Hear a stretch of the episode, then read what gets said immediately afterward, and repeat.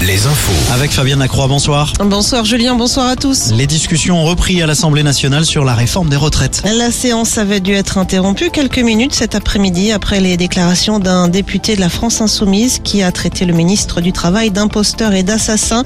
L'examen du projet de loi doit se poursuivre jusqu'à vendredi avant de prendre la direction du Sénat.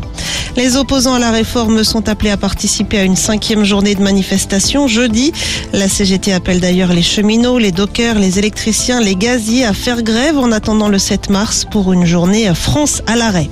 Dans le Finistère, un an de prison avec sursis pour un quadragénaire qui avait installé une caméra au-dessus du lit d'un appartement qu'il louait à des particuliers. Un couple et une jeune femme avaient porté plainte contre lui.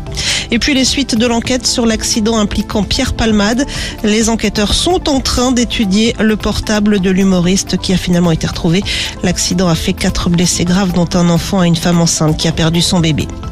À l'étranger, le Conseil de sécurité de l'ONU se réunit en urgence à New York pour discuter de la situation humanitaire en Syrie, une semaine après le séisme qui a également touché l'est de la Turquie. Le bilan toujours provisoire dépasse désormais les 35 000 victimes. Les sports avec du foot et le coup d'envoi en ce moment du match entre Concarneau et Nancy, match comptant pour le championnat de national. Et puis en Ligue des Champions, bonne nouvelle hein, pour le Paris Saint-Germain. Euh, Kylian Mbappé fait partie des joueurs retenus pour le huitième de finale demain face au Bayern de Munich. L'attaquant international s'est entraîné ce matin avec ses coéquipiers. La météo pour terminer, le soleil régnera en maître encore demain sur l'ensemble de nos régions, ce qui va faire grimper le mercure.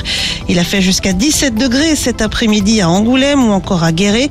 De la fraîcheur attendue tout de même au lever du jour avec même quelques brumes possibles par endroits. Très belle soirée sur Alouette. Merci Fabienne.